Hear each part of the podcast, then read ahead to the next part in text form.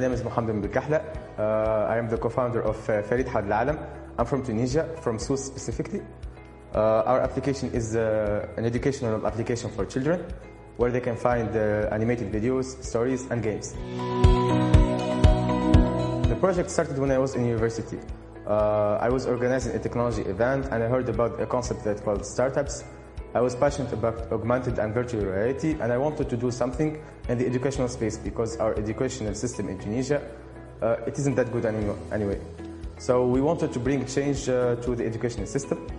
Uh, the name of Farid comes from uh, the robot Farid, the character. So we work on the eight intelligence of people uh, in the application. So uh, every children is Farid Menawa. So that's the name Farid, where the name Farid started.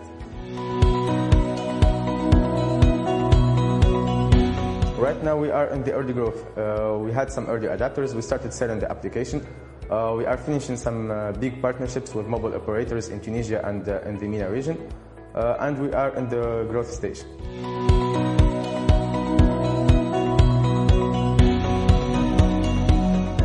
My product is uh, it's an experience. It's an application, but it's an experience for children, so they can have fun but learn at the same time. Uh, our customers are parents of children aged from 3 to 10 years old. Our users are, chil- are children. Yeah, we are. Uh, you can buy Farid from one day to one year. One day it's uh, equal to uh, half of Tunisian dinar, which is like uh, I don't know, uh, 0.2 uh, dinar uh, dollars. Uh, you can buy an annual subscription for 80 dollars. Yeah, the difficulty is that you have to learn everything in a little short uh, amount of time. So uh, you have to learn business, uh, marketing, uh, sales, uh, project management, uh, computer development, design thinking. You have to learn everything in a short amount of time and basically with no budget at all. So you have to survive, you have to grow your team uh, with little to no uh, financial resources and you have to have fun while doing it at the same time.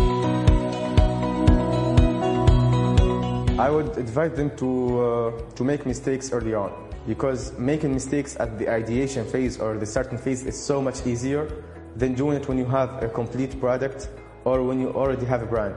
So uh, make a lot of mistakes. You're gonna need to learn quickly, uh, and don't take it too, too seriously. Uh, you are young. Uh, you have the time. You have the energy to do whatever you want. If it works, it works. If it didn't work, you can always try later.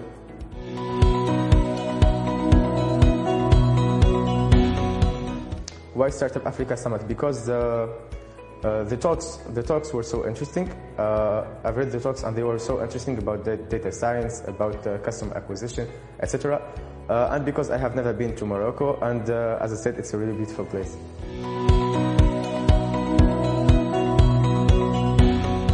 Well, everything is funny, but the last the last year, it isn't so funny anymore. I would say that Tunisia has one of the brightest uh, startup ecosystems, but it has basically no investment. So you are trying to, if you are a young entrepreneur in Tunisia, you're gonna have to build a great product with little to no cost at all. So your competitors are from Morocco, Algeria, Dubai, uh, which all of them have opportunity for investment, but you are trying to do it with no money at all.